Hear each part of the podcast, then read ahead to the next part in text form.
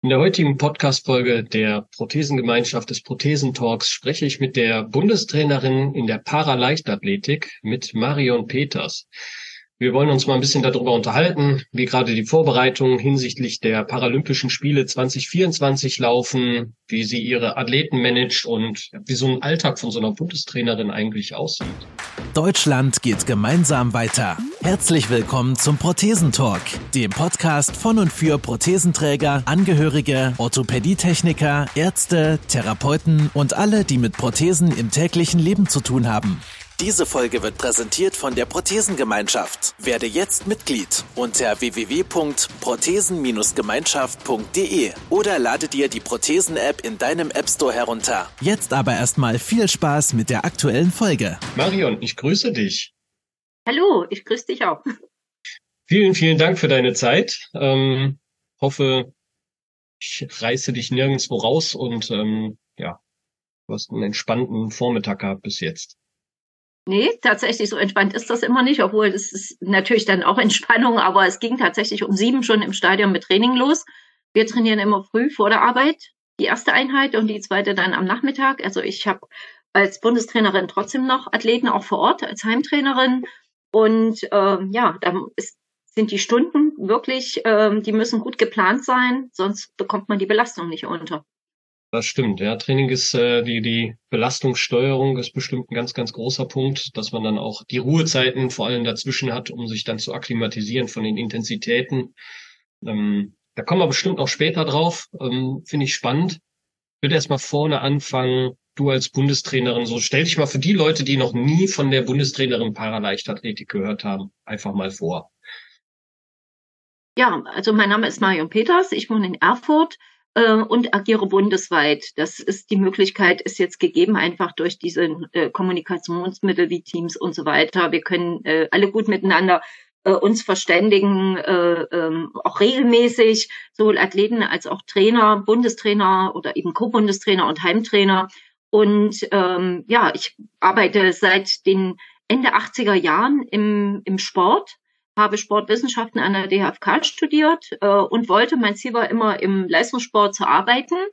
Und ich war, äh, hab, konnte das auch umsetzen. Ich war noch in der DDR ähm, Assistenztrainerin im Bereich Ausdauer und äh, habe da mit Anschluss- und Hochleistungsathleten gearbeitet und parallel aber auch ähm, das war so eine Bewegung, die sich in der DDR in, zum Ende der 80er hin, hin gebildet hatte, habe ich auch äh, schon mit Parasportlern gearbeitet. Warum war das so? Weil es kein anderer machen wollte. Also die Sportclubs, an denen ich ja auch gearbeitet habe, haben sich geöffnet. Also das war ja, ist ja, muss man sich vorstellen, das war ja schon ein sehr elitärer Kreis.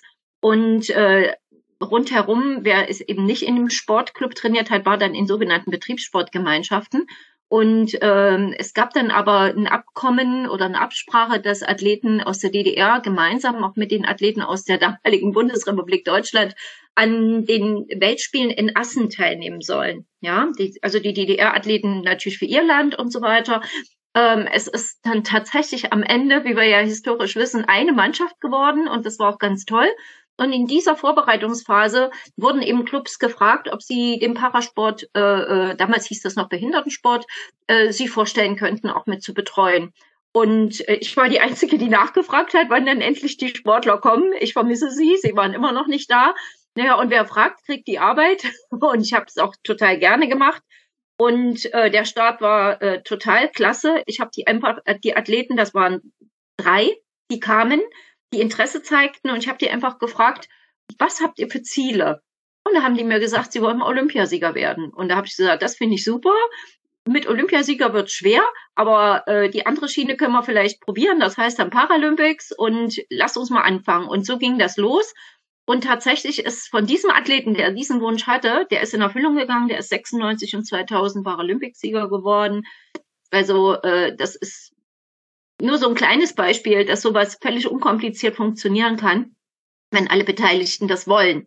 Und so bin ich reingeschlittert und ähm, für mich tat sich dann durch den äh, äh, Anfang im äh, Behindertensport eine völlig neue Welt in der Sichtweise auf äh, äh, Bewegung und Sport auf. Also über die Zusammenarbeit mit äh, Zerebralparethikern bin ich relativ schnell dann auch in die Übungsleiterfortbildung gekommen. Da habe ich das erste Mal in meinem Leben was von Psychomotorik gehört, das erste Mal von Anbahnungen, von Bewegungsbahnungen, Pipapo. Neurologie hat mich schon immer interessiert. Ich habe das sogar nach dem Studium noch bei den Medizinern in Jena mitgehört, weil ich es einfach total wichtig finde, dass äh, Bewegungswissenschaftler wissen, wie die ganzen Prozesse angesteuert werden. Das hat mir im Sportstudium nicht gereicht. Und so ging das dann weiter und weiter und weiter. Und neben der Athletenbetreuung durfte ich dann noch so viele Aus- und Fortbildungen besuchen. Es war also wirklich für mich nochmal eine völlig neue Welt, die sich eröffnet hat und auch eine neue Sichtweise, dass es eben im Sport nicht immer nur um Leistung geht, wie das ja im Leistungssport äh, mir immer vorgelebt wurde, sondern dass es noch andere Facetten gibt. Und das war wirklich eine tolle neue Erfahrung, für die ich heute noch extrem dankbar bin. Das wäre nie gekommen, wenn dieser Schritt nicht gekommen wäre. Wahnsinn. Das heißt, du hast damals einfach, ja, du warst einfach da zu dem Zeitpunkt, als man dich gesucht hat quasi. Ja. Und ja. Ähm, hast dich der Aufgabe einfach angenommen, hast jetzt nicht erst noch 95 Fortbildungen und Schulungen nee. besuchen können, sondern nee. hast gesagt, okay, da sind jetzt die Athleten, die haben genau. unterschiedliche Einschränkungen, die wollen in der Sportart aktiv sein oder man hat dann mhm. geguckt, in welcher Sportart, wo sie gut reinpassen. Und dann ging es einfach los. Ähm, ja, klingt erstmal recht simpel, war bestimmt nicht war so ja, War ja auch ein Paradigmenwechsel, Entschuldigung, nochmal. Alles gut. Ähm, so war bestimmt nicht in dem Moment so simpel, wie es jetzt gerade klingt. Also es ist bestimmt auch ähm, ja die Herausforderung, dann die die Leute vielleicht in die richtige Schiene zu bringen, oder? Naja, es war ja ein totaler Paradigmenwechsel. Also jeder, der ein Handicap hatte, fiel ja im Club auf. Das war ein handverlesener Kreis von Leuten. Jeder kannte jeden. Und wenn da jemand kam und äh, äh, äh erstmal anders war, der wurde natürlich auch beäugt und geguckt, aber die Bereitschaft war riesig. Die war absolut groß, äh, äh, da auch zu unterstützen. Das muss ich wirklich äh, äh, sagen. Athleten, ich nenne jetzt mal Beispiel geben, Sabine Busch, Dagmar äh, äh, Neubauer, äh, Hartwig Gauder, die haben halt gesagt, oh Mensch, es ist super, dass du das machst. Die haben tatsächlich auch, äh, das war ja auch damals gar nicht so einfach, so äh, äh, vernünftige Sportschuhe zu kriegen oder Trainingssachen jetzt für den alltäglichen Gebrauch, für einen Leistungssportler. Und das, da waren ja die Sportler auch äh, etwas besser versorgt als die allgemeine Bevölkerung. Da haben die eben Klamotten gesammelt, haben mir die gegeben. Da so, die so kleine Dinge unterstützt. Mit Hartwig Gauder habe ich dann äh, damals die Idee des Rennsteig äh, äh, für Menschen mit Handicap ins Leben gerufen, weil Hartwig damals eben schon einen sehr großen Namen hatte als Doppel-Olympiasieger. Und ähm, das waren so viele kleine Schritte, die geholfen haben und äh, äh, mich dann nach vorne gebracht haben. Also es waren mehr so die organisatorischen Dinge. Inhaltlich war es einfach so, dass wir eben an, gleich in der Woche danach angefangen haben wir haben erstmal äh, äh, uns beschnuppert, dann habe ich Athletiktraining geht immer. Haben wir erstmal mit allgemeiner Athletik angefangen. Und ähm, ja, du wächst einfach mit der Herausforderung zu schauen, wenn das so nicht geht, wie mache ich es anders? Und ähm, die Athleten sagen dir, was geht und was nicht geht. Und die Athleten führen dich auch. Und das war, äh, wenn du da offen bist als Trainer und nicht meinst, du musst alles vorgeben. Natürlich gibst du einen Rahmen. Klar, du gibst eine mhm. Rahmentrainingskonzeption vor, du gibst einen Wochentrainingsplan vor. Äh, ähm, wir haben auch ganz, ganz viel diskutiert, aber eher um solche Dinge mit einem Werfer zu diskutieren. Äh, warum ist Ausdauertraining in einer bestimmten Phase so wichtig? Also selbst mit einem Rollstuhl musste ein Werfer bei mir 10 mal 200 Meter absolvieren, weil das einfach in der Grundlagenphase wichtig ist. Und das hat er dann ja. auch verstanden. Und dann ging das, dann war das überhaupt kein Problem mehr. Wir haben damals sehr viel gespielt und das hatte sowieso schon einen sehr hohen Aufforderungscharakter, einfach mitzumachen. Und wenn es halt entweder Rollstuhl Basketball, da haben wir für alle versucht, Bas äh, Stühle zu kriegen, oder wir haben Sitzball gespielt, da konnten alle mitmachen. Oder wir haben Teams gebildet, wie man es heute vielleicht kennt vom Basketball, wo alle auf einen Korb spielen und wo eben Rolli und Fußgänger zusammen waren. Das ist, du musst immer schauen, dass es organisatorisch hinhaut und dann geht es alles. Und ich hatte wirklich, bevor du fragst, was für Behinderungsarten ich so kennenlernen konnte in der ersten Phase, das war wirklich vom Zerebralparetiker über Amputation bis hin zu einem gehörlosen Athleten, der mit in, völlig normal dabei war, Menschen mit intellektueller Einschränkung, äh, äh Spina bifida, also Rollstuhl. Es war relativ schnell sehr viel da weil sich das rumgesprochen hat und die Gruppe wuchs sehr schnell an. Und wir hatten dann eine gute Ziel, äh, äh Spielstärke von zwischen 10 und 14 Leuten regelmäßig im Training. Und das ist wichtig, um spielen zu können. Das war für mich wichtig. Ja. Das ist auch richtig gute Anzahl. Also ich meine, ähm, wenn man das heute sieht, regional betrachtet, ähm, Das schaffen die Behindertensportvereine teilweise heute nicht mehr. Ne? Die kriegen die Leute nicht mehr zusammen, weil die Leute halt äh, den Weg in den Verein nicht für sich finden.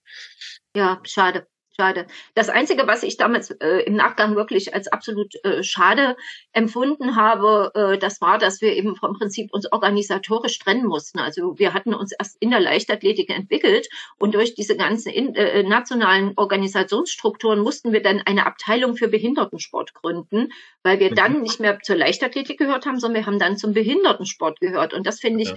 sehr schade, weil äh, äh, wir damit natürlich eine gewisse Separierung hatten. Und das fand ich, äh, das war so ein bisschen auch der Anfang, von dem sich dann trennen von diesen ganzen, äh, ähm, also von der Sportart. Ähm, es hat sicherlich auch strukturelle Vorteile, aber ich fremdel auch heute noch ein bisschen damit. Wir versuchen ja wirklich ähm, mit vielen Maßnahmen Inklusion wieder voranzubringen. Ja. Und äh, ich muss wirklich sagen, wir sind aus dieser völlig inklusiven und ich finde auch sehr humanitären Idee hervorgegangen und mussten uns separieren, weil es organisatorisch gewollt war, weil es äh, strukturell und verbandsrechtlich gewollt war. Aber eigentlich ist es schade, wir versuchen es jetzt mit ganz schwierigen, aufwendigen äh, Wegen wieder den Weg zurückzufinden. Das ist eigentlich, äh, äh, wäre gar nicht nötig gewesen aus meiner Sicht. Das ist schön zu hören. Ähm, Finde ich auch eine ganz spannende Aussage, dass es mal so war, dass die Leute alle zusammen trainiert haben, dann auseinandergerissen ja. wurden und jetzt guckt man halt irgendwie, dass man das Wort Inklusion ganz toll neuer Bedeutung gibt. Dabei war es halt in den Anfängen so. Also äh, gerade in der Paraleichtathletik, warum sollen die Leute nicht zusammen trainieren? Ne? Also normale und ähm, behinderte Sportler. Wenn es der Rahmen irgendwo hergibt und der Trainingsplan es irgendwie zulässt, ja, also ich sag mir, wenn ich es geschafft habe, warum soll es nicht jeder andere Trainer auch schaffen, ja. sich diese Grundlagen anzueignen? Es ist alles kein Hexenwerk und es ist auch kein Hokuspokus. Es ist einfach äh, einfach nur dieses Gefühl. Und ich denke, jeder Sportwissenschaftler zumindest sollte in der Lage sein, äh, Bewegungsabläufe so zu verstehen, dass man auch äh, ähm, vielleicht etwas andere Herausforderungen meistern kann und einfach in sein Verständnis von Bewegungs- und Techniktraining einbauen kann. Also ich finde, das ist nicht schwierig. Und das kann man alles äh, lernen, wenn man das will. Das ist wirklich Learning by Doing. Und dann, ähm, ich ne, gebe mal ein schönes Beispiel, wie es der Peter Salzer beschrieben hat, der äh, Wurftrainer aus Stuttgart, der hat äh, ja mit dem Nico Kappel seinen ersten äh, ganz großen Athleten im Parasport entwickelt, ist heute noch Landestrainer für olympische Athleten und trainiert die Paraathleten. Der hat einfach äh, in der Fortbildung, das fand ich so toll, hat er einfach mal gesagt, so, was habe ich dann gemacht als erstes? Ich habe mir mal ein Buch genommen, ein Medizinerbuch, und habe mal geguckt, was ist denn diese Achondroplasia überhaupt? Worum, worum geht's denn da? Ah, mhm. Ah, alles klar. Da sind die Hebel verändert, da muss ich auf das achten, da muss die äh, Lendenwirbelsäule muss äh, einen gewissen Schutz abhaben, ne, aus verschiedensten Gründen.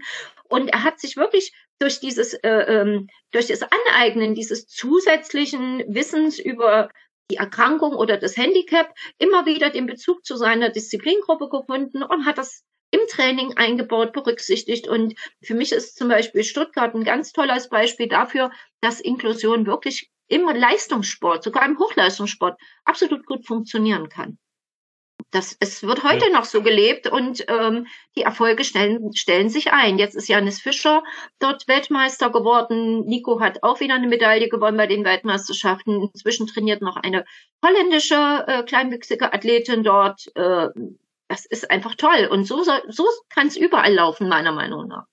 Ja, man muss sich halt dann, genau, wie du sagst, äh, damit auseinandersetzen wollen. Ich glaube, das ist so der, der größte Hebel, dass viele Leute Angst davor haben, was falsch zu machen und äh, deswegen die Aufgabe lieber abgeben, anstatt sich richtig reinzuknien ja. und ähm, ja ein bisschen über den Tellerrand zu schauen und gucken, wie kann ich Informationen sammeln und diese dann umsetzen und auch mit dem Athleten dann einfach mal kommuniziert. Das ist ja auch so ein Punkt. Ähm, man erwartet ja als als ähm, als Athlet nicht unbedingt, dass der Trainer schon 100 Prozent kann und weiß und äh, natürlich hat man als Trainer, wie du sagst, auch die Grundlagen drauf oder weiß, wie man zum Ziel nachher kommt und muss sich dann halt die, die Spezialisierung auf diese Behinderung, die der Athlet halt mitbringt, nochmal ja, umsehen, einlesen und lernen durch das tägliche Training. Einfach mal, lass mal was ausprobieren und gucken, ob das für dich funktioniert oder nicht. Das ist ja nichts Verlorenes. Das ist ja immer gewonnene Erfahrung auch.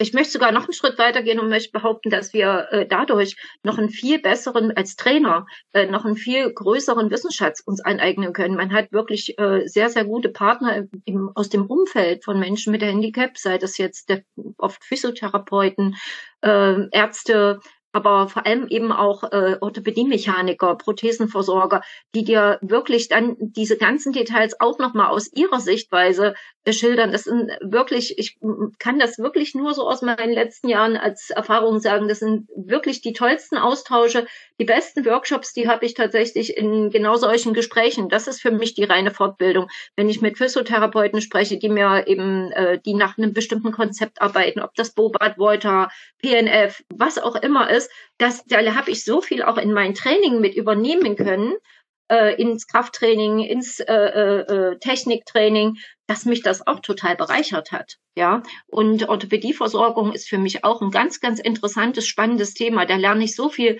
äh, äh, immer noch, heute noch, über biomechanische Wirkungsweisen, gerade wenn jetzt eben ein Schaft angepasst wird, wenn eine Prothese untergesetzt wird, worauf man achten muss, wie das äh, äh, anbahnungstechnisch funktioniert, wie Stützphasen sich verändern, eben damit auch Geschwindigkeiten, die ja auch wieder neurologisch äh, äh, neue Herausforderungen bieten. Also ich will damit sagen, dass das Paratraining fordert dich und bereichert dich aber auch total. Ja, also äh, wenn das nicht geht, muss halt was anderes probieren. Du dröselst technische Abläufe, die sind nicht mehr selbstverständlich. Wenn jemand, der eine neuro neurologische Einschränkung hat, bestimmte Abläufe nicht kann, musst du deine deine äh, äh, Bewegungskette, deinen methodischen Ansatz halt aufteilen. Da musst du in kleineren, kleinteiliger arbeiten. Aber das ja. ist alles, das ist alles nichts Kompliziertes. Du musst einfach nur mehr nachdenken und ah, okay, dann versuchen wir es eben so. Ich habe zum Beispiel, ein kleines Beispiel, ich habe zum Beispiel bei mir das Kong-Kong-Tanzen eingeführt. Also jeder, der mal ein bisschen was mit Leichtathletik zu tun hatte, kennt ja so diese Hürden. Äh, äh Gymnastik, Hürdenkoordination, wo man Gewichtsverlagerung, Rhythmisierung schult, ne? Und äh, ich fange wirklich tatsächlich sehr oft an und mache erstmal so eine Concon-Bewegung, damit ich einfach diese Gewichtsbelastung und Entlastung auf dem Standbein hinbekomme. Ja, das ist sehr lustig, da lachen alle, finden es auch lustig äh, und haben Spaß. Und trotzdem erreiche ich mein methodisches Ziel damit. Ne? Und dann geht das viel lockerer über die Hürden. Und dann äh, äh, bekomme ich diese Bewegungsabläufe auch in die Sprint- oder Sprungtechnik, in die, Koordinat äh, in die Koordination. Das sind so, ja, alles viele kleine Schritte, die aber auch viel Spaß machen. Man hört schon, da steckt ganz, ganz viel Lebenserfahrung drinne und ganz viel Probieren und Lesen und äh, Menschenkenntnis mittlerweile. Schon Wahnsinn. Da steckt ähm, vor allem Neugier und Spaß drin. Also es ist, ist ja, also jeder, der Sport studiert, hat ja Freude an der Bewegung und auch an der an, an äh, äh, Biomechanik und an diesen ganzen Erwerb von Bewegungsabläufen. Das ist ja unsere Berufsneugier. Ja, wie bringe ich meinen Athleten bei? Das ist ja der, die Herausforderung schlechthin. Und äh, äh, das ist ja auch das, was wirklich Spaß macht. Das muss man ja mal ganz klar sagen. Ja, wenn du die Leidenschaft nicht hast, dann kannst du es eh vergessen. Definitiv. Und die Leidenschaft schleppst du ja schon ein paar Jahre mit dir, Mensch. Du ja. musst ja, wie viel, wie viele paralympische Zyklen hast du jetzt schon durch? Na, seit der erste war tatsächlich 92, hat schon eine Athletin in äh, ähm, in Spanien 1992 äh, und dann voll dabei in der Mannschaft war ich dann äh, äh jetzt mit den Nö, eigentlich seit 92 tatsächlich. 96 dann in einer anderen Funktion, dann schon in der Co-Bundestrainerfunktion, aber 92 war ich das erste Mal als Heimtrainer mit dabei. Ja. Wahnsinn. Mhm. Ja, du hast einiges an, an Entwicklungen mitbekommen, also sportlich sowie technisch. Definitiv, also, definitiv, ja. Diesen Technik, ich glaube 92, da gab's da schon diese diese Running Blades, die glaubst glaube ich gar nicht, oder? Da sind die noch mit normalen Prothesenfüßen gelaufen, oder? Ja, ja, ja, das fing da gerade so an. Also da waren tatsächlich, äh, doch, doch, doch, das war schon äh, die Übergangsphase, muss ich sagen, ja. Das waren ja. schon wir waren da schon gut in den Anfängen dabei. Aber es wurde damals auch noch einbeinig hochgesprungen. Also das gab es auch noch. Ach, ne? Jürgen Kern okay. ist damals einbeinig hochgesprungen. Der hatte eine, eine Hüftexartikulation und da war das mit Prothese eh schwierig. Und der ist dann einbeinig. Oder Gunter Belitz ist ja damals auch noch einbeinig hochgesprungen. Später, äh, äh, also da sprang man ja noch diesen Weltsprung. Und damals hatte Arnie Bolt unvor, einen unvorstellbaren Weltrekord. Also ähm, da haben wir alle nur davor gestanden und haben den Mund nicht mehr zugekriegt. Von äh, ja, einfach faszinierend gewesen, von weit über zwei Metern. Und ähm, ja, auf einem Bein anhüpfen und dann Wahnsinn. über die Latte rollen, das war schon Wahnsinn. Und später kam ja dann tatsächlich die Prothesentechnik bei den Unterschenkelamputierten, äh, äh, die sich so gut entwickelte, dass die Athleten äh, äh, dann Flop springen konnten. Ne? Das war ja zu der Zeit alles 88, 92 noch gar nicht denkbar. Verrückt. Also das ist ja ein richtiger, richtiger Technologiewandel. Mhm. Ja, und ich kann auch sagen, äh, auch teilweise für uns zum Nachteil natürlich ja. äh, für die Bewegung. Und das muss man auch, äh, äh, diese innere Bereitschaft und das Lösen können zugunsten von äh, äh, Orthopädie oder äh, ja, Orthopädie technischer Versorgung ist ja das Beispiel der Rennrollstuhlfahrer. Alle Bewegungsbegeisterten, begeisterten, Entschuldigung, alle bewegungsbegeisterten Querschnitts gelähmten Athleten haben natürlich Rennrollstuhlfahren gemacht. Wir hatten eine Armada, wir hatten ein Team Sopor, das, äh, das war wie eine Werksmannschaft, ja, also die auch alle äh, ausgestattet wurden von Sopor. Wir hatten da über 20, fast 30 äh, Leistungssportler, von denen ganz viele auch nachher zu den Paralympics nominiert werden konnten. Wir konnten aus dem Vollen schöpfen und äh, unsere erfolgreichsten, wenn ich jetzt an Errol oder so denke, die haben ja dann äh, Supo ge äh, gegründet oder äh, auch weiterentwickelt. Mayra war ja auch noch damals so mit am Start und haben dann äh, die Entwicklung der Handbikes vorangebracht. Das war ja ganz viel Made in Germany zu dieser Zeit. Mhm. Und ähm, da muss man dann auch fair sein und sagen, ja, es schade, Viele Athleten haben sich dann umorientiert aufs Handbikefahren, aber toll für die Athleten, weil es eine Möglichkeit, äh, schnell zu sein, noch schneller als mit dem Rennrollstuhl, mit anderen gemeinsam mit der Familie zu fahren. Also die Revolution des Handbikesfahrens ist für mich im Nachhinein betrachtet zwar für die Struktur der Para-Leichtathletik ein Aderlass gewesen, aber für die Insgesamtentwicklung äh, der Bewegung und des Sports für Menschen mit Behinderung ein Riesengewinn. Das muss man einfach sagen. Und das ist auch toll. Jetzt haben wir diese neue Revolution für äh, Menschen mit Zerebralparese, mit einer schweren, die auf diesen äh, äh, ähm, Frames diesen so äh, äh, Frames, also äh, ja. Race Running nennt sich das ja, ja. Äh, unterwegs sein können. Auch einfach eine Weiterentwicklung und eine Erweiterung des Bewegungsportfolios. Und das ist einfach genial. Und ich hoffe, dass es da noch viele weitere Entwicklungen gibt, um Menschen mit Handicap das Leben noch spannender und bereichernder zu machen. Weil man hat ja, es sind ja immer ganz viele Überlegungen dahinter. Ne, diese Frames, dass die Menschen, die eben schwer äh, spastisch äh, eingeschränkt sind und ihren Rollstuhl nicht selber antreiben können, dass sie jetzt aber frontal, nicht mehr rückwärts, sondern frontal die Möglichkeit haben, ähm, ihren Sport zu betreiben, auch im Alltag damit unterwegs zu sein. Das ist einfach, finde ich, genial. Und ähm, ich wünsche mir noch viel mehr davon. Das glaube ich, ja. Also ich finde es auch spannend, was man, also das ist, dass dann noch nicht die, die Spitze des Eisbergs erreicht ist. Und ich glaube, da wird auch noch bestimmt irgendwo, irgendwo ist immer ein schlaues Köpfchen, was sich schon wieder Gedanken um die nächste Situation macht, was sie verbessern möchte oder kann. Ähm, aber wie also, sieht denn. Wenn so, man noch das Beispiel. Ja? Beispiel? Wenn wir noch das Beispiel der Oberschenkelamputierten Athleten sehen, das wollte ich unbedingt noch anbringen. Da hat sich ja mittlerweile auch so viel getan, dass man eben von diesen steifen äh, äh, Prothesen, die ja in den Anfängen üblich waren, durchaus jetzt auch dazu übergeht, dass man mit Knie zum Beispiel äh, äh, ja. die Oberschenkelamputation äh, eben äh, versorgt. Und das hat natürlich enormen Einfluss auch auf die sportliche Leistung. Das ist ja ganz klar, weil es ganz andere Bewegungsabläufe damit ermöglicht. Und äh, das ist ähm, ja einfach Wahnsinn und toll, diese Entwicklung. Ja. Wie sieht denn so der Alltag einer Bundestrainerin aus in der Paraleichtathletik? Ja, das ist natürlich wie im Leistungssport äh, generell üblich, immer auch von der jeweiligen Phase im Jahr abhängig. Also wir sind jetzt gerade, um um es jetzt mal so auf die aktuelle Situation zu bringen, äh, wir sind wiedergekommen von den Weltmeisterschaften im Juli, die waren diesmal recht früh. Und äh, da bleibt, blieb einfach überhaupt keine Zeit für Urlaub oder solche Sachen. Das mache ich jetzt immer auch nur so zwischendurch, mal zwei, drei Tage oder so, weil äh, äh es war wirklich wichtig, relativ schnell das neue Jahr terminlich zusammenzubekommen. Das ist immer schwierig, die Termine zu sammeln. Und wenn man dann die Termine hat, äh, äh, vor allem Lehrgangsorte zu, zu binden. Das ist wirklich ein, wie die heiße Schlacht am kalten Buffet.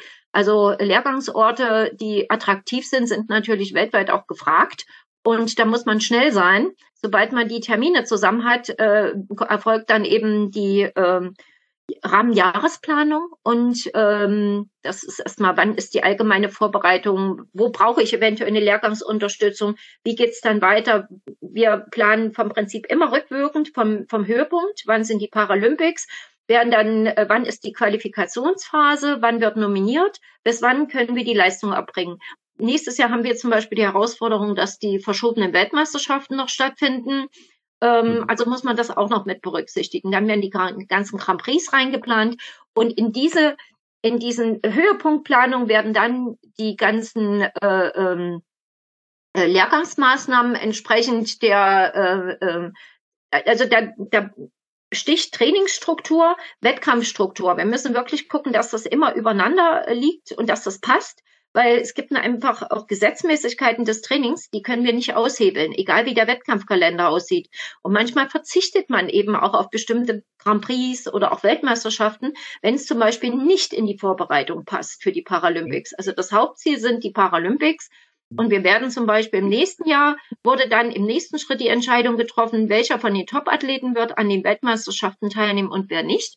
Und wer muss nochmal zu den Weltmeisterschaften? Also Athleten, die in diesem Jahr keinen Slot erkämpft haben, müssen zum Beispiel oder haben als letztmalig bei der WM dafür die Chance noch um Slots zu kämpfen, um Startplätze für die Paralympics. Die musst du dir erkämpfen, die werden dir nicht geschenkt. Und die, ja. es gibt auch nicht einfach ein Verteilsystem. Und ähm, in diese ich sag mal, Notwendigkeiten werden dann die wiederum notwendigen Lehrgangsmaßnahmen geplant. Dann müssen die relativ schnell gebucht werden. Und wir haben äh, vor zwei Wochen unsere äh, Trainer Terminabstimmung gehabt, welcher Athlet geht in welches Trainingslager, welche Trainer werden dabei sein, welche Ärzte, welche Physiotherapeuten. Das steht jetzt. Wir haben also jetzt die Jahresterminplanung durch. Wir wissen, äh, welche Gruppe in welchen Bereich fährt. Da sind ja auch Überlegungen, wer geht ins Höhentraining. Das sind Ketten, die dahinter sind, die eingeplant werden müssen. Wer braucht Klima? Wer braucht wann Klima? Und so haben wir verschiedene Disziplingruppen, zum Beispiel eben äh, Ausdauerathleten. Da wird eben äh, geplant, ähm, ein Athlet wird eben Höhentrainingsmaßnahmen machen. Eine andere Athletin ist jetzt noch, gerade jetzt ist ja New York Marathon, die ist jetzt noch in der Wettkampfperiode. Äh, wird auch da musst du ja extra planen. Ne? Die, die, die macht New York und glaube noch einen Marathon macht sie in diesem Jahr. Äh, wird dann umsteigen ins Wintertraining, weil die auch noch Ski macht. Und die erste Gruppe, also die wird ihre Skisaison bis Februar ziehen und dann wieder in die äh, äh, Vorbereitung auf die Marathonsaison einsteigen. Da folgt auch noch eine Marathon-WM. Dann haben wir Athleten, die schon im Januar in die, ins Klima gehen, nach Südafrika. Die nächsten gehen im März. Immer entsprechend der Disziplingruppe muss das passen. Ja, es passt auch zum Beispiel nicht jedes Trainingslager für jede Disziplingruppe. Das ja. heißt, die Werfer gehen bei uns zum Beispiel sehr, sehr gerne nach Belek weil da für sie die optimalen klimatischen und äh, auch materielltechnischen Voraussetzungen sind, während wir mit den Sprintern, Springern äh, äh, viel, viel lieber äh, zum Beispiel nach Lanzarote gehen zu anderen Zeitpunkten, weil da einfach das Klima, Wind äh, ne, äh, für uns günstiger sind, um dort Läufe zu machen, um dort äh, Athletik zu machen, Krafttraining, erst allgemeines, dann spezielles. Und diese ganzen Bedürfnisse sind jetzt verpackt in der Jahresplanung das ist soweit erstmal fertig. Jetzt aktuell machen wir die Kaderbeantragung. Das ist auch ein ganz, ganz wichtiger Prozess für die Athleten. Ab 1.1. werden ja dann die neuen äh, Kaderstatussituationen vergeben. Daran, das ist natürlich wichtig für die finanzielle Unterstützung der Athleten. Wer bekommt die Höchstförderung, wer wird noch darüber hinaus über ein, das Projekt DKI gefördert. Bei wem müssen wir zum Beispiel mit dem Projekt Comeback Stronger unterstützen? Da haben wir auch einen Athleten, der sehr schwer krank war, der jetzt wieder den Einstieg schaffen soll und auch schaffen kann. Und äh, dasselbe betrifft natürlich auch die Nachwuchstrainer. Die haben ja auch ihre Athleten, die sie im Herbstlehrgang gesehen haben und jetzt vorgeschlagen haben, nach auch Eingang aller Wettkampfergebnisse, wer kann dort in den NK1 oder NK2 Förderkader aufgenommen werden. Das müssen wir alles ordentlich begründen. Nächste Woche sitzt die Kommission zusammen, die dann entscheidet, wer wird in welchen Kaderbereich aufgenommen. ähm, so dass für die Athleten feststeht, ab 1.1. bekomme ich das und das Geld im Monat. Das ist wichtig, ja, um einfach auch die Lebenssituation äh, gut absichern zu können. Und dann starten wir ähm, im November äh, ins Trainingslager nach Lanzarote. Das wird das erste Klimatrainingslager sein, äh, äh, weil wir jetzt schon wieder in einer schärferen Vorbereitungsphase sind. Die ersten Athleten müssen äh, schon die Frühjahrsmeetings mitnehmen in Dubai oder in also einfach diese diese Grand Prix, die auch mit Wärme verbunden sind und dann müssen die jetzt auch schon wieder in Form kommen. Und nächste Woche, das ist auch ganz wichtig, äh, werden wir mit den allen Werfern komplexe Leistungsdiagnostik durchführen in Leipzig. Also bin ich dann also die ganze Woche in Leipzig. Äh, und werden am Institut für angewandte Trainingswissenschaften äh, dort äh, Messplatztraining und Krafttraining anbieten. Parallel dazu machen das die Sprinter, Springer am, an ihren OSPs. Das kann entweder am OSP Rheinland sein oder auch in Cottbus wird es durchgeführt. Je nachdem, also Cottbus äh, äh, Potsdam, dort äh, äh, werden die Untersuchungen durchgeführt.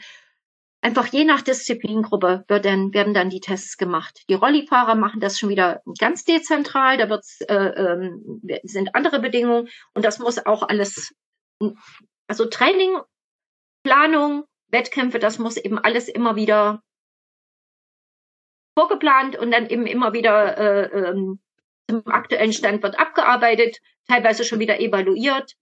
Es ist äh, äh, eine, eine permanente Herausforderung, einen, einen paralympischen Zyklus äh, zu steuern mhm. äh, und dann eben auch eine Jahresplanung. Also ich bin wirklich gut beschäftigt das und äh, ähm, das ist eine gute Mischung aus Schreibtisch, Praxis, Reisen, Organisieren, und auch das Team zusammenzuhalten. Das ist wirklich wichtig. Wir arbeiten an ganz vielen Standorten. Wir haben ja den Bundesverband in Frechen. Dort äh, sitzen äh, Mitarbeiter, die uns den ganzen Rücken frei halten, wirklich in jeder Hinsicht organisatorisch. Ähm, also nur Reiseplanung, diese ganzen Kadermeldungen und so weiter, die diesen ganzen sozusagen die Hardware für uns organisieren. Da sitzen Kollegen, die machen für uns die ganze Presse- und Öffentlichkeitsarbeit. Ähm, die Gelder müssen natürlich auch beim BMI beantragt werden. Dafür gibt es natürlich auch wieder äh, äh, Mitarbeiter, die dafür zuständig sind.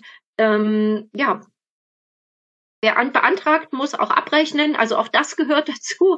Es ist ein, ein, ein Riesenteam. Dann habe ich äh, äh, Bundesstützpunktleiter in Leverkusen mit Jörg Frischmann und in Cottbus mit Ralf Paulo, die natürlich den Hut haben, aufhaben für die direkte Kommunikation mit den Athleten, die dort vor Ort sind. Dazu natürlich habe ich noch andere äh, äh, äh, Stützpunkte, wie eben Stuttgart, Hannover gehört dazu als Landesstützpunkt, um nur mal einige zu nennen, Bad Oeynhausen.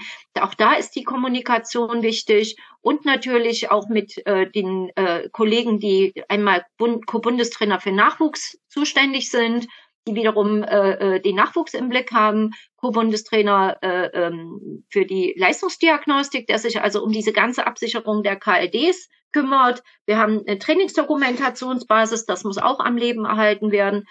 Und wir müssen natürlich bei allem äh, aktuellen Tagesgeschäft immer auch die Entwicklung unserer Sportart im Blick haben. Und dort haben wir eine Referentin, ähm, die sich um die Zukunft sozusagen kümmert. Wir haben also begleitend zu diesen ganzen leistungssportlichen Prozessen haben wir, äh, führen wir eben zum Beispiel auch regelmäßig Foren durch mit Landestrainern, äh, wo wir bestimmte Themen der Paraleichtathletik äh, behandeln, wie Klassifizierungssystem, Wettkampfsystem, Jetzt Frau im Sport wird das nächste Thema sein. Ähm, das ist äh, auch wichtig und natürlich äh, haben wir auch die Zukunft im Blick. Es wird nächstes Jahr einen äh, Zukunftskongress geben, wo wir auch durchaus mit beteiligt sind. Wir haben eine Rahmentrainingskonzeption in diesem Jahr ähm, durch Dr. Killing und unser Team erstellt, wo wir quasi den Rahmen setzen, was wir im Training erwarten, wo wir sagen, wie wir uns Training im Parasport vorstellen. Und das werden wir am, im Januar an äh, äh, alle Interessierten aus den Landesverbänden dann bringen. Also du musst eben ak aktuell in der Jetztzeit sein, du musst in der Zukunft sein und du musst aber auch ständig evaluieren. So würde ich es mal umfassen. Ja. Wahnsinn. Wahnsinn, nö, was? Nö, nicht Wahnsinn. Das ist halt, das ist einfach der Job. ja, so ist schon echt richtig, richtig viel. Also du, du hast ja, ja. Ich könnte mir jetzt vorstellen, dass du weiß ich nicht, du musst dich ja sowas von organisieren, um den ganzen Sachen gerecht zu werden, um die Kommunikation mit allen Stellen äh, aufrecht zu erhalten. Du kommunizierst dann denke ich mal, nicht in erster Linie mit den Athleten selber, sondern mit den, mit den Stützpunkttrainern überwiegend? Ja, es kommt drauf an. Also mit manchen Athleten, für, im Vereinigen schreibe ich auch die Trainingspläne, weil es äh, vor Ort noch nicht, noch keinen gibt. Also der Plan ist natürlich immer, dass es in den Stützpunkten läuft. Wir entwickeln gerade in Freiburg einen Ausdauerstützpunkt. Das ist ein ganz interessantes Projekt. Das nennt sich Excellence Cluster. Das hat der DBS ins Leben gerufen. Äh, und es ist wirklich jetzt schon drei, vier Jahre her, dass diese Idee sich entwickelt hat, dass Sportarten äh, ähm, an einem Stützpunkt äh, ähm, also einen gewissen Transfer ermöglichen, ja, dass man zwei Sportarten auch gleichzeitig betreiben kann. Also in Freiburg geht das. Da haben wir einmal äh, Skinordisch.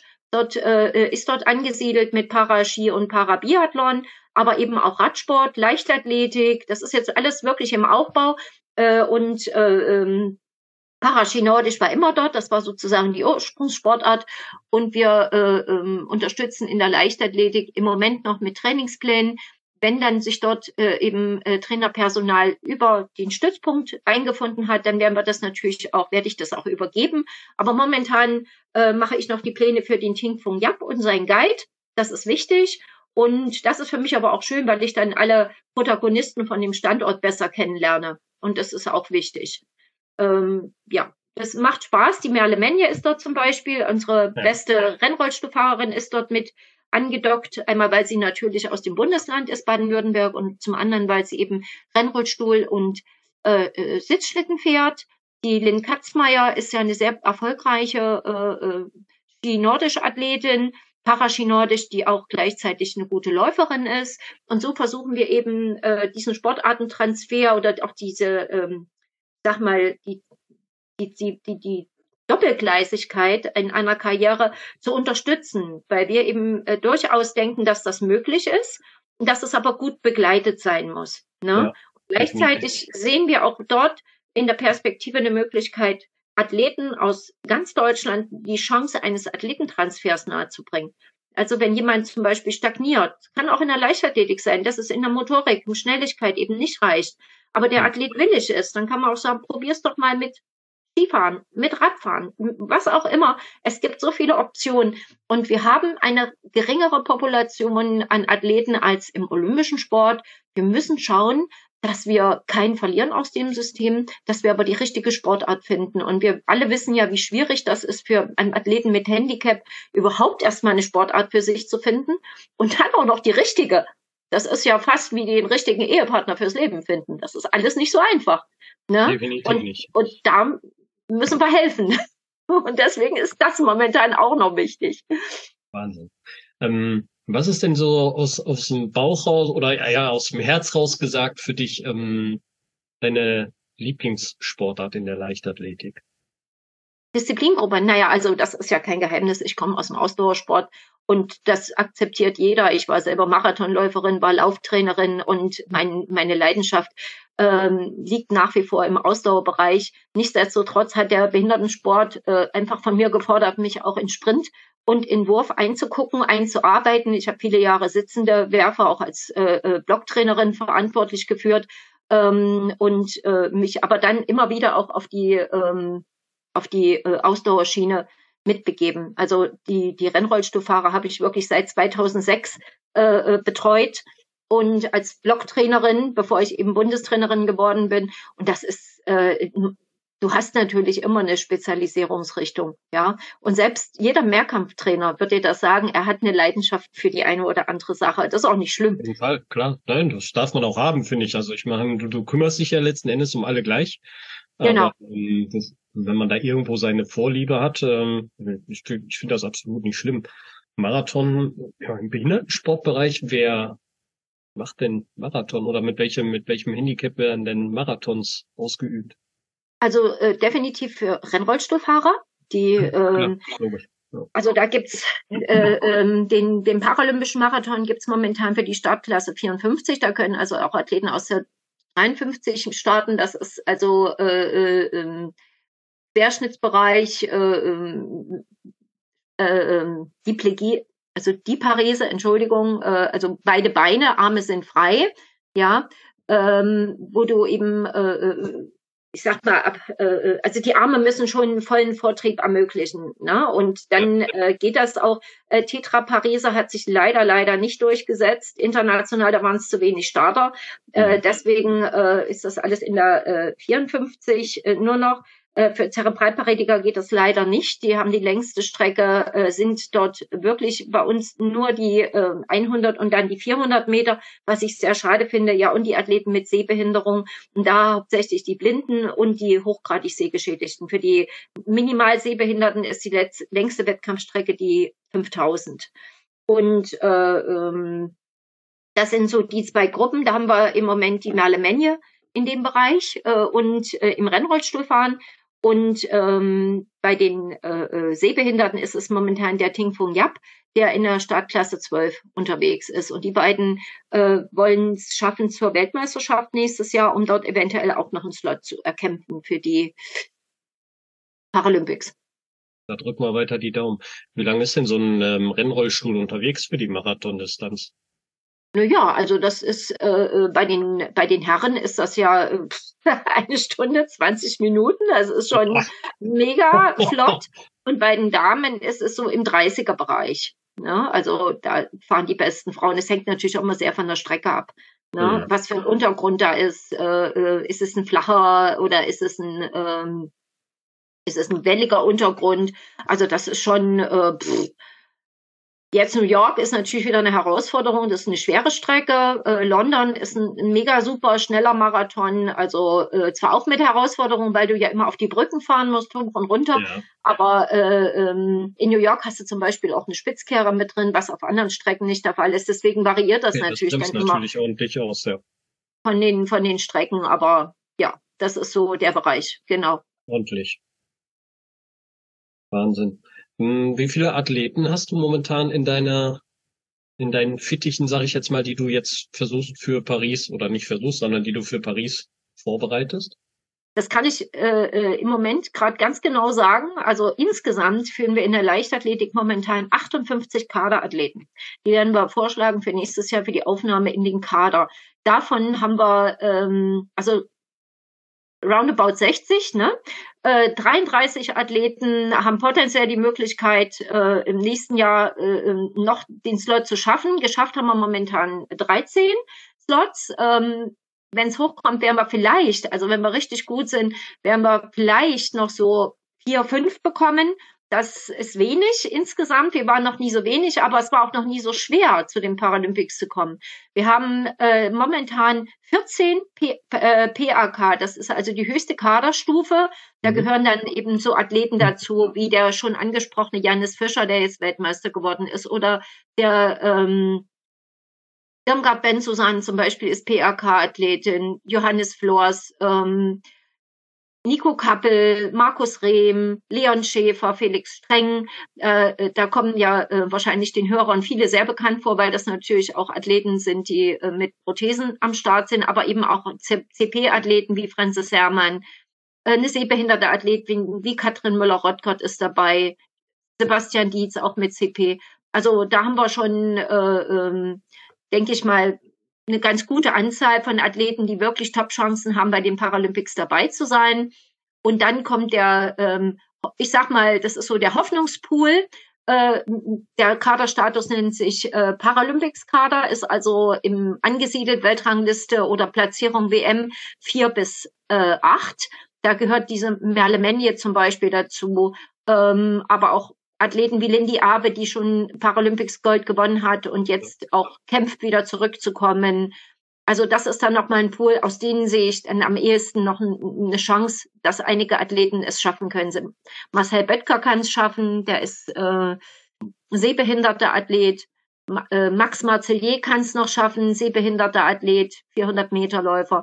Das sind nochmal, ähm, na, warte mal, sind auch nochmal 15, 17 Athleten, ja, hm. kommt hin. Ja, und dann eben der Rest, das sind dann ähm, NK1 und NK2 Athleten, also auch nochmal hm. roundabout 30. Die Nachwuchskader, ja. Genau. Hm. Jetzt hast du gerade schon gesagt, es war noch nie so schwer, zu den Paralympischen Spielen zu kommen. Das liegt dann an den Zeiten, die die Leute jeweils in der Disziplin erreichen müssen, oder Also an die Normen oder warum sagst du, das ist schwer? Ja, die Normen, die Normen, das hatte ich vorhin gar nicht erwähnt, das ist natürlich, wir müssen eben auch äh, Qualifikationskriterien erarbeiten. Das ist aber inzwischen auch abgeschlossen. Das haben wir äh, auch äh, vor zwei Wochen alles soweit fertig bekommen, dass wir also auch jetzt die Qualifikationskriterien veröffentlichen konnten. Ähm, also auch da spielen wieder mehrere Faktoren rein. Ähm, World Para Athletics, das ist also sozusagen unsere Mutterorganisation, die äh, quasi die Startplätze vergibt für die Paralympics, äh, gibt äh, vorher immer ein, ein äh, äh, ähm, wie nennt man das? Also wiederum deren Qualifikationskriterien für die Slot-Erkämpfung heraus. Sie haben eine bestimmte Anzahl an Slots, die sie mhm. vergeben können. Und diese sind dann gebunden zum einen an die direkte Erkämpfung von Slots. Das war jetzt bei den Weltmeisterschaften möglich. Äh, das ist Platz eins bis vier kann äh, bei jeder in jeder Startklasse kann einen direkten Slot erkämpfen, also nicht für den Athleten, aber für das Land. Und dann ist das nochmal möglich bei den äh, Weltmeisterschaften in Kobe, da allerdings nur noch Platz eins und zwei. Und dann ist das schon wieder ganz viel Taktik. Wer entsendet? Also entsenden manche Länder auch ihre Athleten nochmal, die eigentlich schon einen Slot erkämpft haben, oder machen die sozusagen den Platz frei, dass noch andere Ne, das ist ja auch dann eine Taktikgeschichte. Also ah, okay, im Idealfall. quasi andere Sportler, indem sie dann die Top-Athleten nochmal ins Rennen schicken. Ja, oder die wollen es auch. Also wir haben ja auch Athleten, die das wollen. Die wollen ihre Titel verteidigen, die wollen bei der WM an den Start gehen.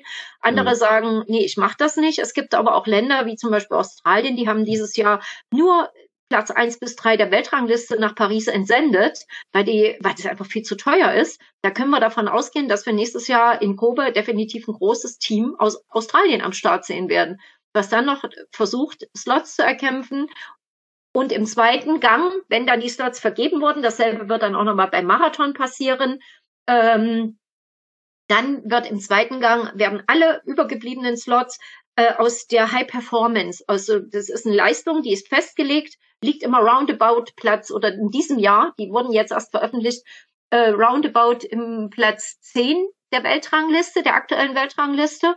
Und wenn man in dieser High Performance äh, mit gelistet ist, wenn man also so eine hohe Leistung, High Performance heißt halt hohe Leistung, äh, schafft, dass man unter die Top 10 sozusagen gehört in der jeweiligen Startklasse, dann äh, holt man einen Anteil, das ist also nicht ein voller Slot, aber ein Anteil für einen Slot.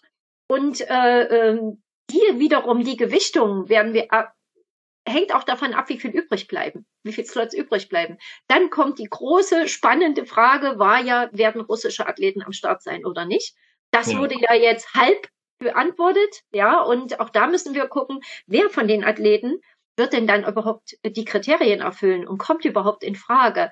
Also deswegen ist das immer ein Spiel mit einer großen Unbekannten und deswegen versuchen wir natürlich, die noch hoffnungsvollen Athleten zur WM zu bekommen und äh, so viele wie möglich in die High-Performance-Leistung, in die High-Performance-Liste mit reinzubekommen. Also jeder zählt, auch jeder Nachwuchsathlet zählt, ähm, um letztlich Slots für Germany zu erkämpfen.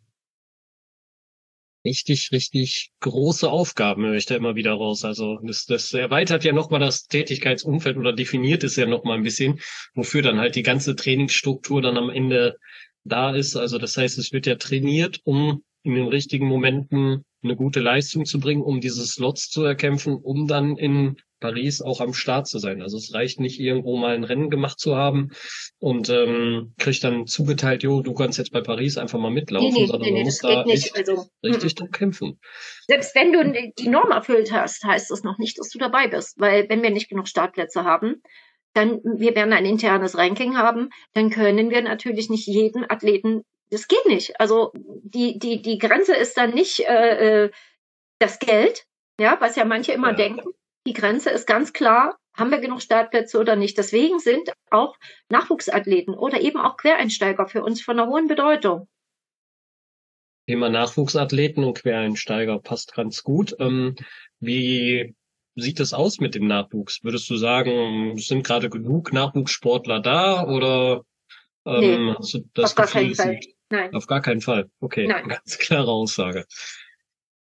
Das heißt, ähm, ja, du hast jetzt gerade so Top-Athleten Also ist auch mein Empfinden, dass wir gerade Top-Athleten haben, die es halt auch schon seit Jahren betreiben, die jetzt vielleicht auch mal über ihre sportliche Karriere enden nachdenken. Und dann ist so ein bisschen die Frage, was kommt als nächstes, ne?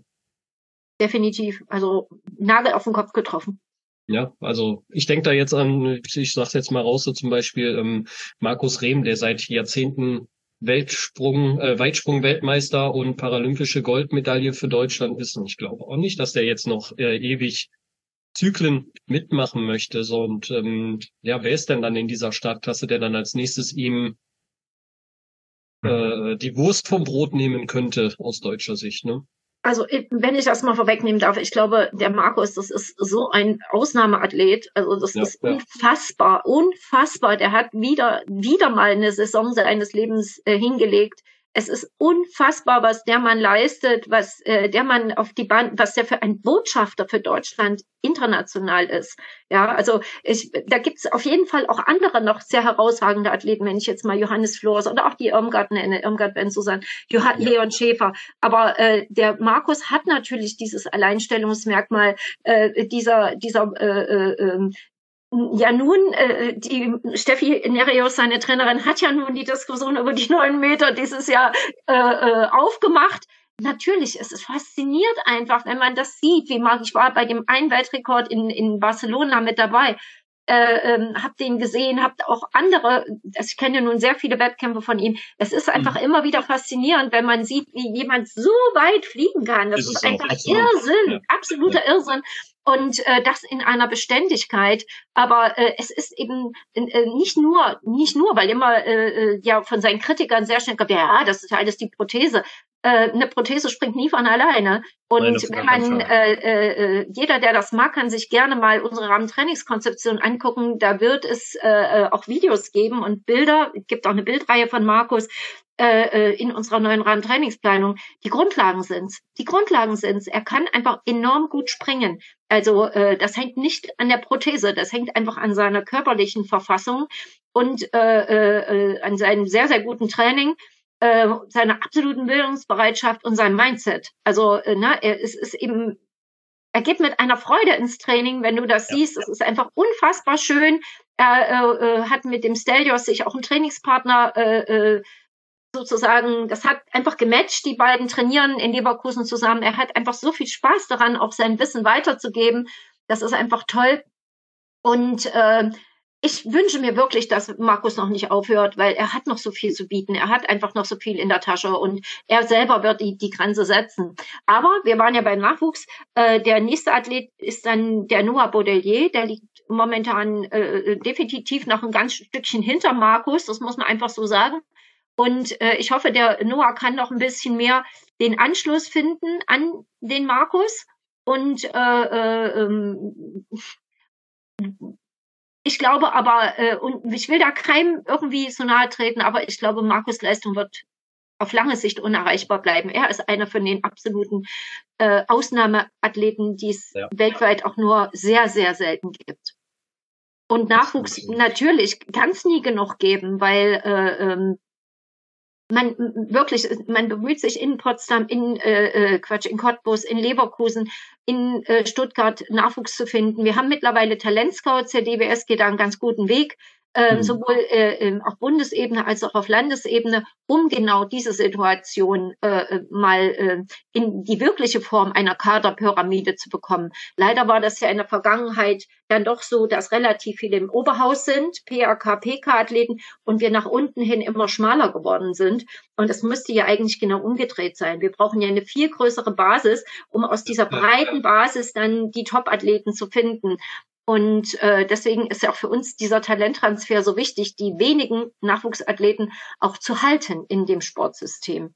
Ja, also wir wünschen uns natürlich noch viel, viel mehr Nachwuchs und äh, wir sind eben nicht nur alleine mit der Paralympic-Situation beschäftigt. Wir haben tatsächlich auch die Denkweise, wir haben das Team 2024, wir haben das Team 2028, das sich rekrutieren wird aus den PKs und NK1 wir haben aber auch das Team 2032 und das Team 2036, das jetzt in der Sichtung ist. Wir müssen das immer Wir müssen immer schauen auf die Jahre. Ne? Es gibt ja landläufig noch so die Vorstellung, ach na ja, wenn die noch so klein sind, da können wir die ja noch nicht ins leistungssportliche System geben. Mit neun oder acht, das ist ja viel zu früh. Nein, das ist es nicht. Wir müssen einfach uns die, die, die, die, die olympische, äh, den olympischen Sport anschauen und wir müssen diese Strukturen des olympischen Sports, dies frühe in das System bekommen. Systematisches Training, das soll, heißt nicht, dass systematisches Training keinen Spaß macht. Aber wir müssen einfach viel früher, äh, ähm, als es heute äh, äh vielleicht manche noch denken, in das leistungssportliche Training einbauen. Das heißt, Technik vermitteln. Das heißt Grundlagenschaffung, damit wir im, in, im Sinne einer langfristigen Leistungsentwicklung die Skills, die in zwölf Jahren mal erforderlich sind, jetzt schon setzen. Also viel mehr über neurophysiologisches Training, über Ansteuerungstraining arbeiten, koordinatives Training, über Technikeffizienz und so weiter, Belastungsverträglichkeit auch finde ich persönlich bin auch ein Freund von noch äh, äh, äh, Vorbereitung von Höhentraining. Das wird immer noch viel zu Verhalten gemacht, finde ich, im, im Parasport und das ist nicht nötig. Ja, also es gibt viele Dinge, die man jetzt für die Zukunft auch jetzt schon andenken muss und die Erfahrungen, die wir sammeln, in die Nachwuchsarbeit transferieren muss. Während die Medien sagen, hey, wir sollten nicht so viele Wettkämpfe untereinander machen und wir sind alle gleich und wir müssen auf die Schwächeren schauen, sage ich jetzt mal so ganz frei heraus, das ist jetzt mal so das, wie ich die, die, den Medientrubel gerade so ein bisschen wahrnehme, was natürlich gefühlt dann auch gegen deinen Job so ein bisschen spielt, oder? Oder gegen den, gegen die Leichtathletik, gegen, ja. Leist, gegen den Leistungssport, würde ich jetzt behaupten. Ich persönlich habe da eine ganz klare Meinung. Was ist so schlimm an Leistung? Leistung ist äh, ähm, äh, ist ja auch sehr sinnstiftend und sehr erfüllend. Wenn man äh, die Frage ist ja, welches Ziel setze ich mir? In meiner Trainingsgruppe gibt's ein Credo. Das heißt, ich hab, ich setze mir ein Ziel und dieses Ziel will ich verfolgen. Es ist mir wirklich egal. Es ist mir, ich habe wirklich eine regelmäßige Trainingsgruppe hier in Erfurt. Es ist mir völlig egal, ob jemand zu den Paralympics will oder ob jemand sich auf die Landesmeisterschaft nächstes Jahr vorbereitet. Ja, wichtig ist für mich, dass man sich ein Ziel setzt und dieses Ziel verfolgt. Ja, der eine lernt schneller. Ja, und dann muss man schauen, geht es, komme ich schneller voran oder nicht. Es werden sich am Ende die Talente durchsetzen, die einmal die Begabung für eine bestimmte Disziplingruppe haben und die auch leistungsbereit sind und die auch äh, äh, ähm, gewissen bereit sind, dafür etwas zu unternehmen, sprich zu trainieren. Ja, wenn ich nur einmal in der Woche zum Training komme, weil ich nebenher äh, äh, ja noch ein Instrument spiele, ist völlig in Ordnung.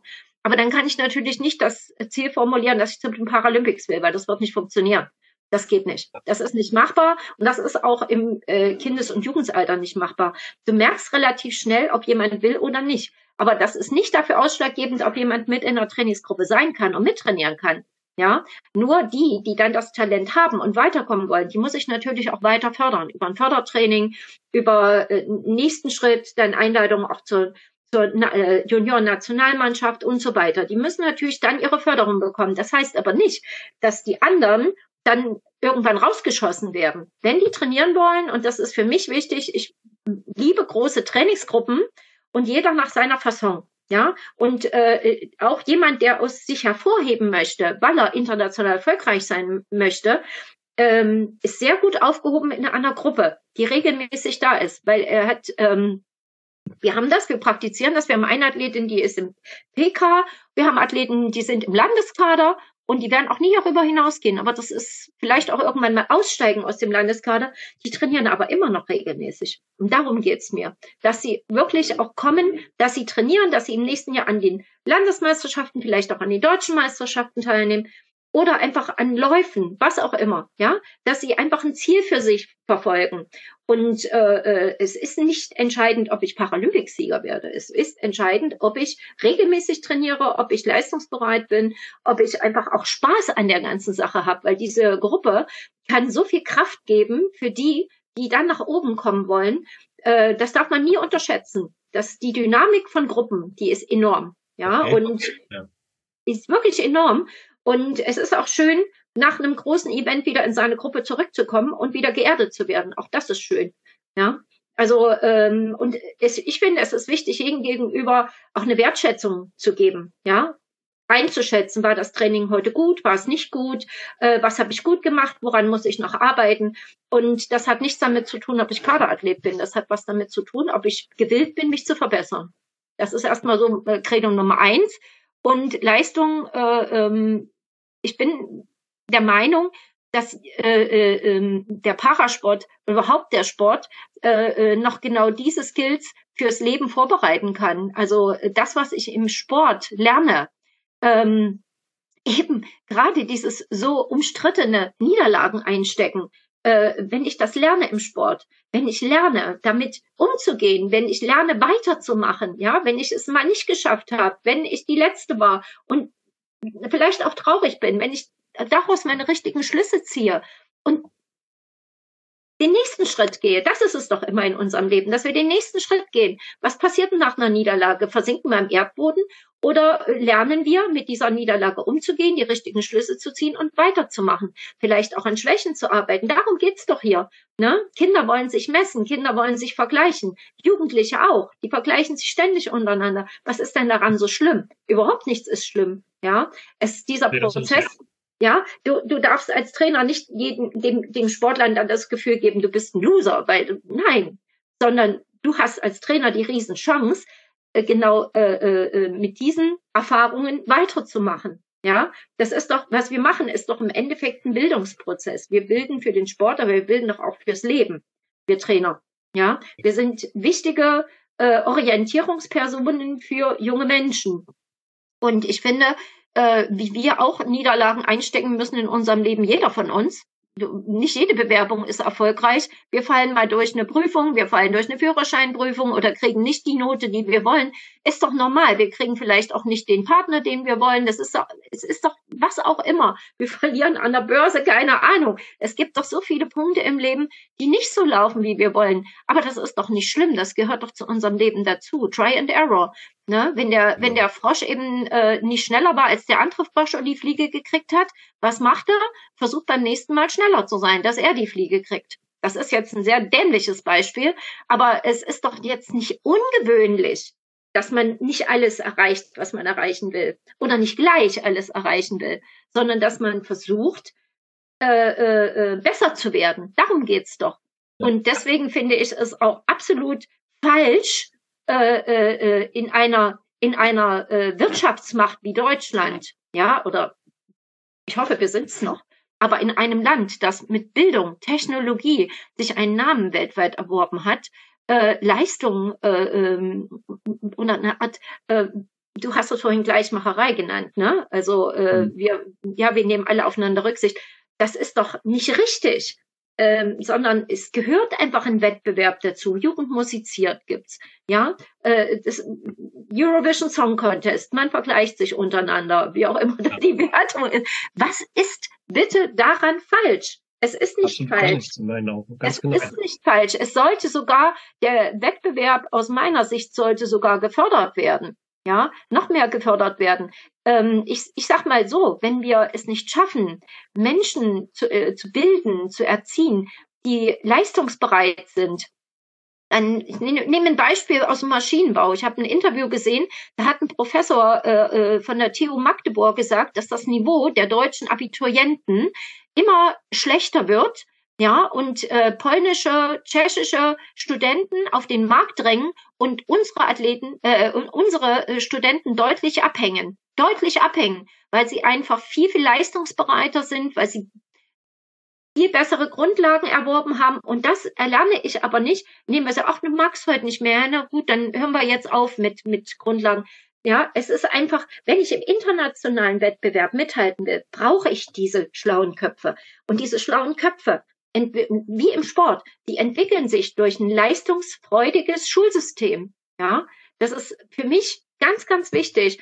Und ich würde mir sogar wünschen, dass wir diese Leistungskultur, das, das Streben nach Höchstleistung wieder in eine äh, kulturvollere um, äh, wie soll ich sagen, äh, dass, dass wir das Menschen zeigen, dass das äh, wichtig ist.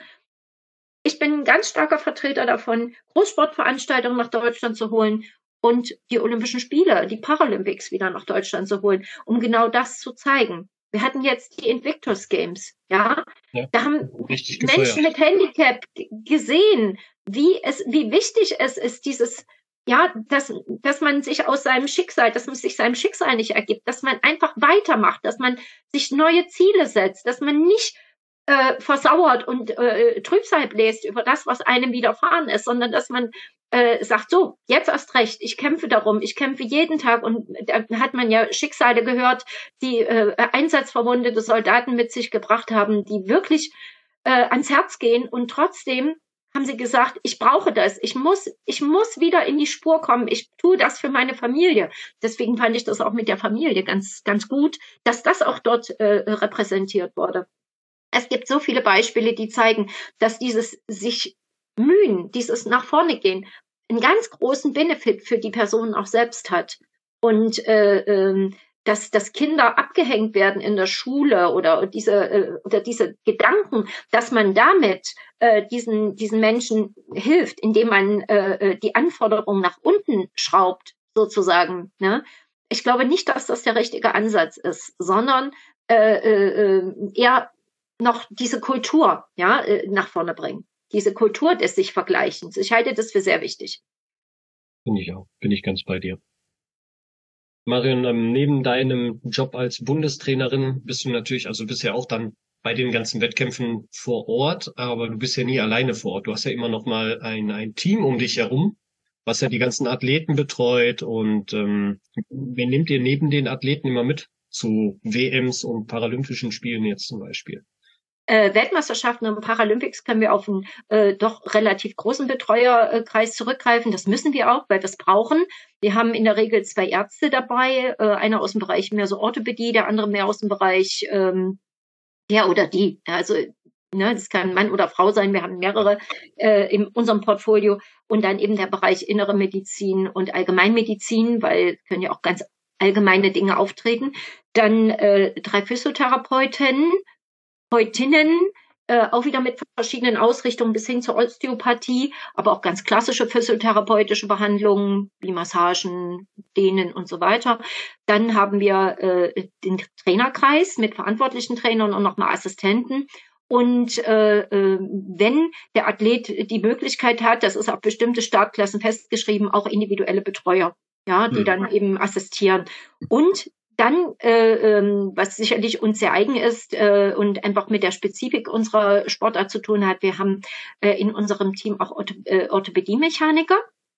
Einmal für den Bereich Rennrollstuhl, ähm, der sich also um die komplette, äh, äh dass der Stuhl äh, komplett eben zusammengeschraubt ist, dass die Spurung, also der Stuhl muss jeden Tag gespurt werden, dass er immer gerade ausläuft, dass er vollgepumpt ist, dass die äh, äh, äh die Reifen komplett sind. Also er muss auch unglaublich viel Material mitnehmen, dass die Sitzposition optimal für den Tag eingestellt ist, dass die Handschuhe gut gerichtet sind. Das macht entweder der Athlet oder auch der äh, ähm, Orthopädie-Mechaniker mit. Und natürlich, ganz wichtig, bei uns passieren viele Crashs, dass auch nach dem Crash sofort wieder gerichtet werden kann, mhm. ja. Räder ausgetauscht werden können. Für äh, Athleten mit Amputationen äh, haben wir seit vielen Jahren Reha-Techniker oder Orthopädie-Mechaniker, in dem Fall jetzt ein Orthopädie-Mechaniker dabei. Bei uns ist das der Peter Ferger, der ähm, ganzjährig tatsächlich äh, mit den Aktiven zusammenarbeitet, der also an der äh, am Aufbau der den Aufbau der Prothesen oder und Orthesen kennt, die die Athleten verwenden, in den Trainingslagern, der natürlich äh, erste Hilfe leisten kann, wenn was defekt geht. Das heißt, er muss den Aufbau kennen, damit er das Material dabei hat. Der hat auf jeden Fall immer Federn dabei, der hat Schäfte dabei, damit er vor Ort ähm, optimieren kann, aber eben auch bei äh, zum Beispiel Federbruch oder wenn, was auch immer passieren kann. Da kann ja ganz viel passieren, dass er eben sofort eingreifen kann. Und äh, es ist wirklich so, dass sie dann wie mit einer kleinen Werkstatt, das ist sowieso eine kleine mobile Werkstatt, äh, äh, reist der Peter dann an, hat sein, seine Nische auch im, im, im Teamraum oder wo auch immer, äh, wo er wirklich tatsächlich von morgens bis abends beschäftigt ist, entweder an der Reparatur oder Optimierung. Und er ist auch bei allen äh, äh, Einsätzen, Vorläufen, Zwischenläufen, Endläufen im Stadion dabei, ist am Athleten bis zum Call, weil es kann bis zum Call noch was passieren. Ähm, entweder eben äh, äh nochmal mit, mit einer Ersatzprothese, Ersatzorthese, es wirklich bis zum Callroom am Athleten. Also äh, so lange erfolgt dann auch die äh, individuelle Betreuung. Ne? Und wenn nach dem Lauf, wenn der Athlet merkt, da ist irgendwas nicht ganz okay, dann passiert das auch mal, dass die ganze Nacht geschraubt und gebastelt wird. Also das ist wirklich ein sehr verantwortungsvoller Job, ähm, der auch für die Zerebralparetiker zum Beispiel durchaus wichtig ist. Die laufen ja auch mit Walk on Flex oder mit Handorthesen und auch da kann es zu Problemen kommen. Und das ist also äh, äh, der äh, Peter ist zum Beispiel auch mit in den wichtigen Trainingslagern. Ähm, wenn wir zum Beispiel drei Wochen in Südafrika äh, sind und dort geht eine Prothese kaputt, dann wäre das nicht ganz schlau, wenn dann keiner dabei wäre, der dort helfen kann. Das stimmt, ja. Das macht Sinn. Das macht Sinn. Wahnsinn. Ja. ja, großes Team, das noch neben Athleten und Trainern, Physiotherapeuten, Orthopädietechniker, alles am Start ist, um dann wirklich bis zur letzten Sekunde, bis es dann an die Startlinie geht, zu sagen, so, wir haben alles Mögliche getan. Und jetzt sind die Sekunden, Minuten, die der Athlet alles geben muss und das Material alles halten muss, um dann das Bestmögliche ja, und dann, man muss auch wissen, das sind nur die Teams, die direkt vor Ort sind. Also äh, mitunter haben wir auch noch eine Sportpsychologie-Absicherung äh, dabei, aber äh, am Ende zählt, was zu Hause passiert. Und das ist das ganze äh, Team, das an den Olympiastützpunkten ist. Das ist ja dann nochmal mit Leistungsdiagnostiker äh, erweitert. Die Psychologen, die vor Ort arbeiten, äh, teilweise noch äh, Neuroathletiktrainer, Athletiktrainer, Mentalcoach, Ernährungsberater. Das ist also schon ein großer Kreis, der dann dem Athleten zur Verfügung steht. Er muss nicht jeden nutzen, aber er kann und darauf kommt es ja an. Sehr, sehr wichtig. Sehr großes Feld. Wie gesagt, absolut spannendes Thema. Ähm, ich freue mich da auch noch weiter mit anderen Athleten demnächst noch in die Kommentare zu gehen, in die, in die Podcast-Situation. Ich hoffe, dass da noch der ein oder andere jetzt über den Winter vielleicht noch eher die Nerven zu hat, äh, dann noch ein bisschen zu berichten, wie man sich vorbereitet und dann, ja, vielleicht hinten raus nach Paris auch mal den einen oder anderen Sieger mit ans Mikrofon zu bekommen und mal zu fragen, wie es war und wie es weitergeht. Ja, meine Wahrnehmung ist, dass das die Athleten sogar sehr gerne machen, weil sie berichten gerne darüber, über das, was sie tun, einfach um auch andere äh, zu motivieren, es aufzumachen, um zu zeigen, wie ihr Alltag ist. Und das ist, äh, und wir sind wieder beim Thema Leistung. Da sieht man wirklich, was, was äh, äh, das auch bewirkt. Ja, also äh, die Athleten übernehmen wirklich sehr, sehr gerne auch Verantwortung für andere Athleten und möchten auch darüber berichten. Und das ist ja, finde ich, äh, eine ganz tolle Situation, dass sie aus ihren Erfahrungen diese gerne weitergeben möchten an andere und ihnen auch helfen wollen, den Weg zum Sport zu finden, insbesondere zum Parasport. Ne? Und das hätten sie nicht geschafft, wenn sie nicht selber sich diese hohen Ziele gesetzt hätten, dorthin zu kommen. Und deswegen, äh, ich bleibe bei meiner Aussage, Leistung lohnt sich. Ne? Leistung lohnt sich. Perfekt. Ein schönes Schlusswort. Marion, ich danke dir für deine Zeit. Ich wünsche dir nachher noch eine gute Trainingseinheit mit deinen Athleten. Ja. Wir hören uns sicher wieder. Vielen Dank, dass du wieder mit dabei warst. Die Folge wurde präsentiert von der Prothesengemeinschaft. Bewerte diesen Podcast und empfehle ihn deinen Freunden und Bekannten. Aber schalte vor allem auch nächste Woche wieder ein zu einer neuen Folge des Prothesentalks.